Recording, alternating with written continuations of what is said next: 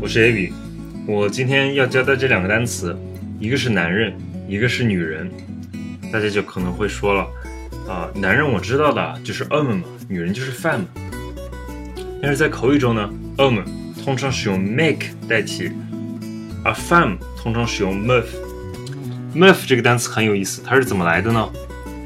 法语中的 fem 女人，你把它倒过来读，就得到了 muff。我隔几天可能会给大家讲一讲啊，法语中把单词倒过来读的现象，叫做 verlan。meuf 其实不完全是 femme 的意思，有时候啊，一些句子中，呃，可以用 fe 的地方，也可以使用 MUF。比方说，呃，cette fille elle est trop belle，这个女孩子好漂亮。